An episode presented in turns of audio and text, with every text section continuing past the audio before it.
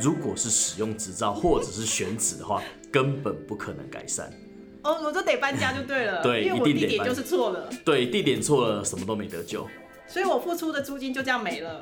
那甚至还有装潢费的问题，我想装潢费都是上百万，那这样下来，可能装潢费也会赔掉。Hello，大家好，这里是健人创业四十九，我是主持人吉熊的女孩。如果大家呀有听过我们前几集的采访，或者呢你本身就有机会跟健身房老板聊天，可能就会听到说，其实创业啊，除了资本这个问题之外，其最另外最大的挑战，其就是法律条文。那么硬的东西，谁会知道啊？所以呢，我们今天呢，鸡胸肉女孩特别在网络上漏收了最厉害的律师来现场跟我们说说看，健身房的创业到底要注重哪些法律条文呢？到底有哪些是会让健身房创业欲哭无泪的法律坑呢？嗨，袁律师来跟我们打声招呼吧。呃，各位听众大家好，好，那我可以问一下袁律师吗？因为其实啊，我看呃网络搜寻的时候，其实都会发现袁律师发表非常多相关于运动产业的一些法律条文。那袁律师当初是怎样的契机专注在这个产业里面？呃，当当初是因为刚好有业者找到我，那在过去在呃我们这产业是其实没有什么人在研究这个法律问题，然后找到我的时候，我就刚好帮他们处理，然后就渐渐地就熟悉这个产业。好，律师，那我问题哦，你记得大概是几年前你处理第一个案件吗？呃，大约是在二零一五年的时候，那时候刚好就是有第一家客户开始接触这样子。嗯，那你记得当初他第一个的法律问题是哪个面向吗？呃，当初其实就是我们帮他，就是你我们的健身房对消费者的定型化契约。哦，是定型化契约。好，这我们等一下来聊一下。那我再好奇问一下袁律师哦，你这样的话算一算，其实二零一五到现在也有五六年的时间，对不对？是，你有去算过你到底有处理过多少案件吗？健身房产业真的有这么多法律问题要处理吗？呃，坦白说，其实还蛮多法律问题的。那我们都是我们我们自己去统计，大概目前跟我们合作的业者大约有二十多家场馆，哦，北中南对不对？六都都有。六都都有。好，那那我第一什么？等一下就是要来聊一下哦。你既然开，你看到你待了五年，你也觉得这个产业其实越来越蓬勃发展了。那到底健身产业它到底是要在开业之前来问律师问题呢，还是说他要在他遇到的问题再来找律师？你现在实际遇到的状况是怎么样？其实我们会觉得，当开业的时候，最好就先找律师来问问题会比较好，因为有些问题是一开始就要做决定的。那如果呃一开始没有做决定，会影响到后面很多成本，不必要成本的浪费。哦，是因为其实如果一开始不知道要规避哪些啊，不是规避，应该说不知道哪些法规是需要去符合的话，其实后面会造成多大的影响啊？呃，事实上，我提一个嗯重要的，就是比如说选选健身场馆的位置好了，如果我们选错地方，我们选在住宅区的话，可能会被市政府罚，就是一直开罚罚到停业这样，这是一个非常严重的结果。哦，所以刚刚律师讲到的是，第一个是很多是位置嘛，就是我开店当然要选好一个好位置，所以我是不是找到精华地段就可以啊？还是说除了这种选址问题，还有什么其他的问题是是要注意的？哦，首先我们在呃选址的部分，当然是选一个适合的法规的位置，然后再来就是我们消费者一开始开业的时候，也要把定型化契约做好，然后最后还有一个就是说，我们跟消费者收钱有没有做履约保证，这些都是很很重要的问题。哦，好，律师，所以说我看我这样听下来，因为其实上我我也不算是开业的人，这样我这样听下来的话，其实我就一般的逻辑来想，我要开一个店，其实位置就很重要，这是大家讲的 location，但是是健身产业应该有不一样的 location 要去注意嘛，对不对？然后第二个的话就是你刚刚讲的契约问题，对不对？就是我跟因为我自己也会去上健身房，我也常常签被被签了一些合约，所以那个合约的内容也很重要。对然后第三个的话就是所谓的履约保证，这个我就比较不懂了，因为它好像因为我可能是消费者端，我其实不太懂履约保证的意思。我们等一下晚一点再跟律师聊这一块，好不好？没问题，没问题。好，律师，我可以问一下哦，就是说，其实之前呢、啊、有看过，我记得有自己漏搜一下袁律师，啊然后在是网络上有看到一篇文章叫做《开健身房的五大法律地雷》，然后我记得第一个提到就是地址，就是它的 location，可以跟我们讲一下为什么这个是一个还蛮大的问题吗？要怎么选才对？我不能随便乱开吗？呃，其实我们在每个呃都市地区，我们都会有一个选位置的问题，就是说，呃，其实住宅区啊、工业区啊、商业区，不是每个地方都可以开健身房的。那它不行哦。对，其实是不行的。像例如住宅区跟工业区，就可能是没有办法开健身房的。住宅区不行吗？我总觉得我家附近有住宅有住宅的那个健身房。它可能是住商混合区啦。哦，对，嗯，那因为单纯的住宅区，可能因为我们会我们的场馆会呃发出噪音，或者是呃人的来来往比较多，所以市政府在它在使用分区上面，它会有做一些管理。那例如说住宅区只能在我们刚刚说的住商混合区，例如住三、住四这样的一个地点来设置健身房。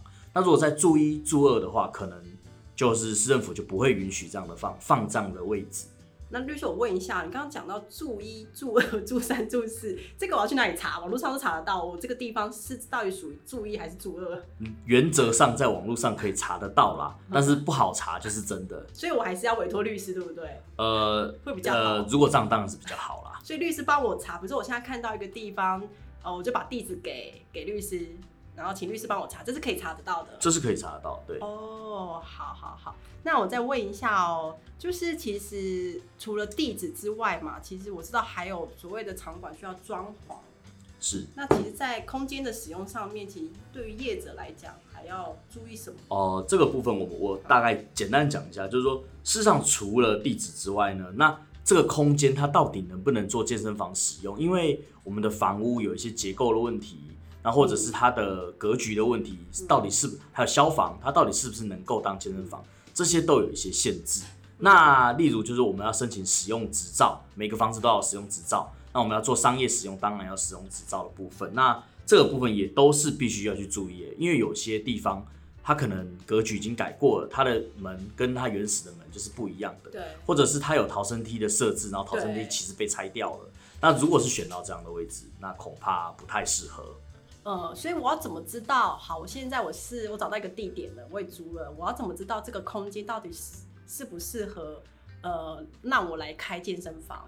原则上这个不太好查询呐、因为我们还要就是去拿到原始的建筑图，然后再去判断。那这可能我们我们会呃律师这边也会建议说，那在装潢之前就找建筑师来处理。哦，所以我在装潢之前要找建筑师，请他来帮我判断。对，因为毕竟我们在装潢还是要做设计，那可以在前置阶段先跟建筑师做讨论。OK，好，那如果说假设我我真的不知道有这些法规了，我就莫名的开，因为我就是一个跑堂的教练嘛，然后我就找一个地方，然后开了工作室，开了健身馆。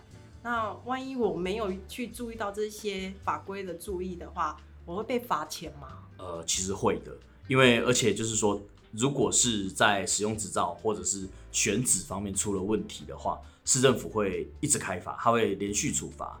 那连续处罚哦。，对，它会连续处罚，一次可能十万元、十万元，到最后可能会变成断水断电。所以只要一旦被罚，恐怕就得放弃这个地点。哦，所以那那他是应该会给我一个改善的空间吧？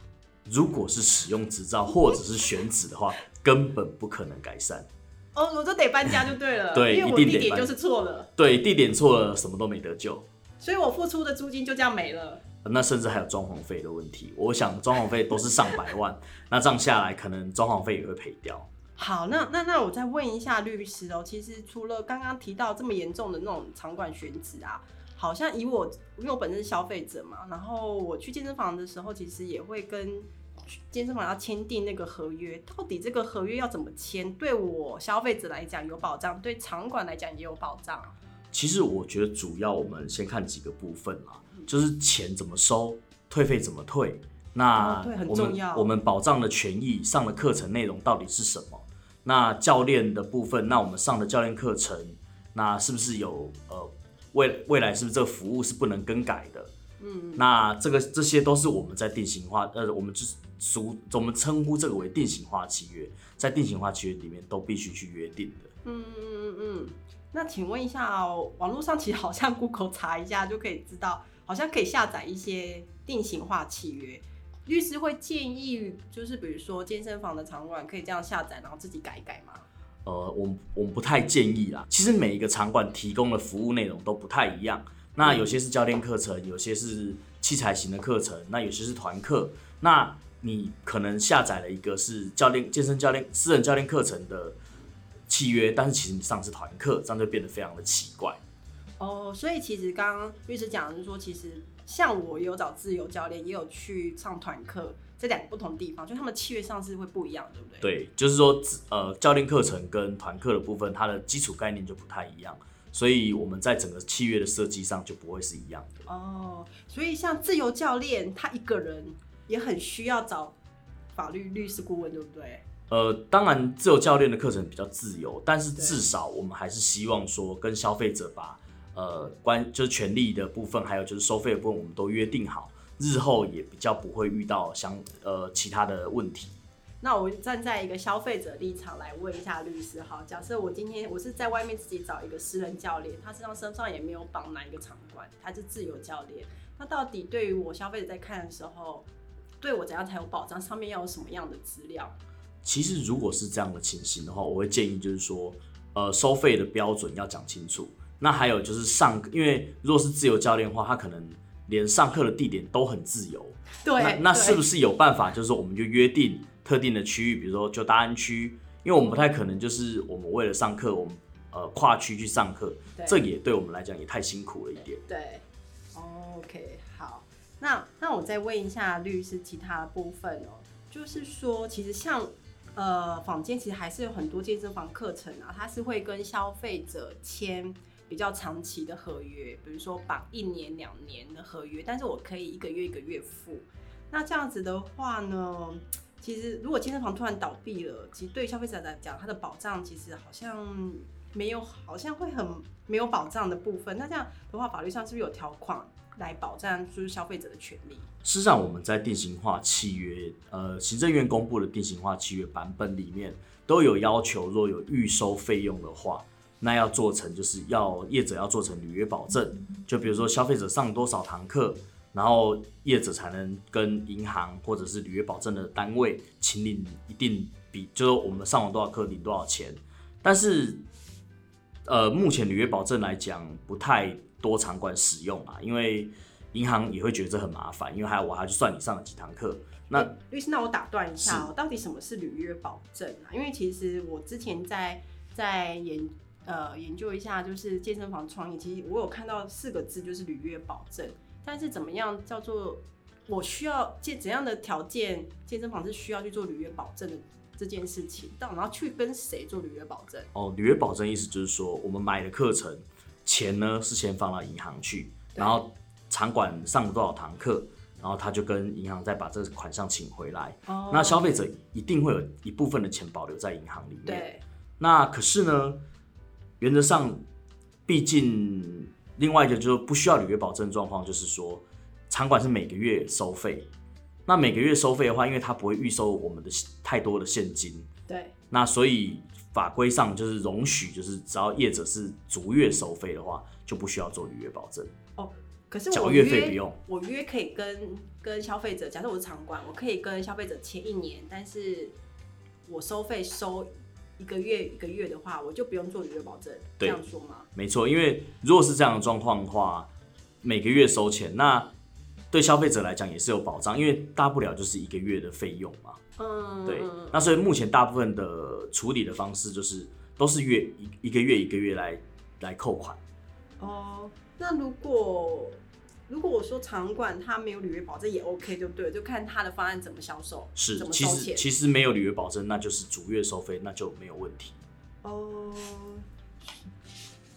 那再问一下律师哦，就是说，其实呃现在的。健身场馆的业态有很多种啊，那如果这些业态，它这些健身场馆他们有问题的法律上的问题的话，他们可以去哪里寻求资源？呃，一般来讲，一般来讲，当然先找认识的人啊。那如果另不弃嫌的话，也可以，当然可以搜寻我们呃小弟的名字这样子，袁玉伦袁律师，对，或者是搜寻我们的呃事务所名称的浩鼎国际法律事务所，都可以找到我们的资讯。哎，律师，你的事务，你们的事务所是在哪哪里？呃，我们是北中南都有分所。哦，你们北中南都有。对。对对，我们就是大城市，我都有我们的点啊。那如果以现在来讲的话，呃，因为其实健身运动产业其实越来越多人投入啊。那如果以现在想要开健身房的人，因为其实我们线上蛮多人是会对我们有兴趣，其实他也想要创业。那你会针对这一群想开健身房的人，你会给他什么样的建议？站在一个法规面，嗯，是。如果从法规面来讲，我觉得说主要还是选址，一定要把呃地点选好。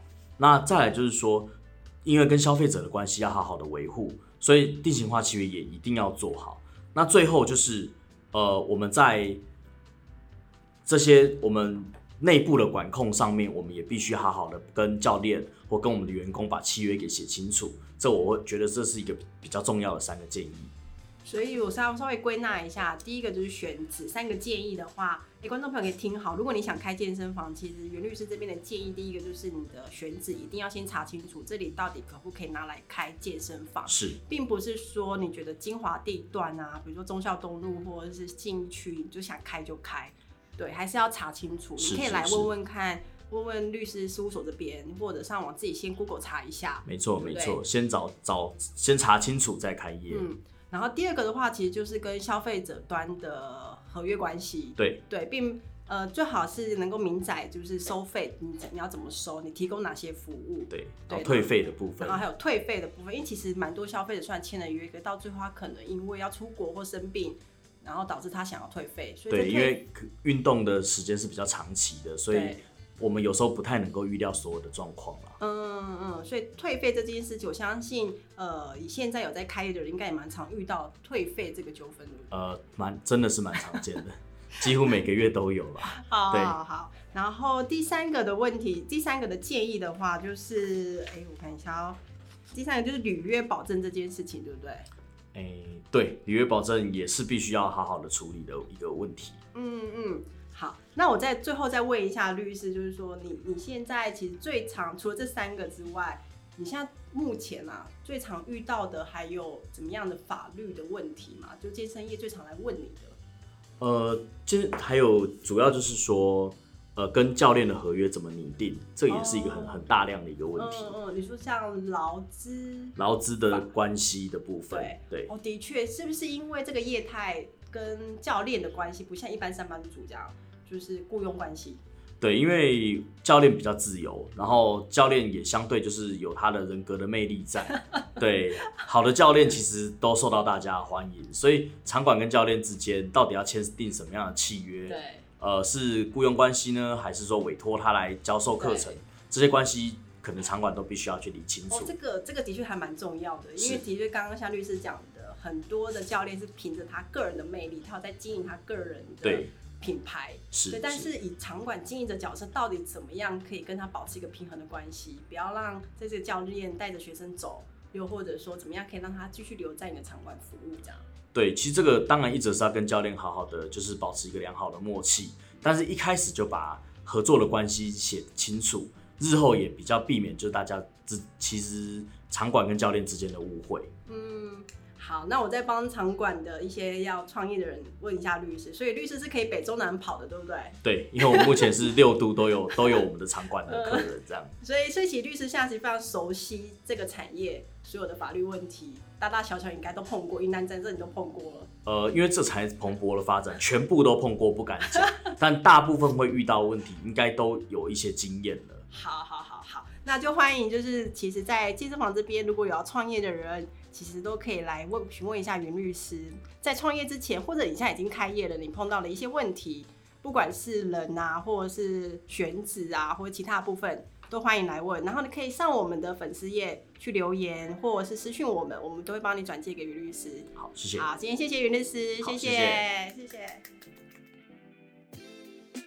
今天非常谢谢袁律师分享开健身房可能会遇到的大大小小的问题，也希望呢这一些访问呢真的可以帮助到也正在想要创业的你。那喜欢听我们的节目的话，记得记得订阅“技能创业四十九”的 Podcast。你可以留言，也可以写信告诉我们你想听些什么。那我们下次见喽，拜拜。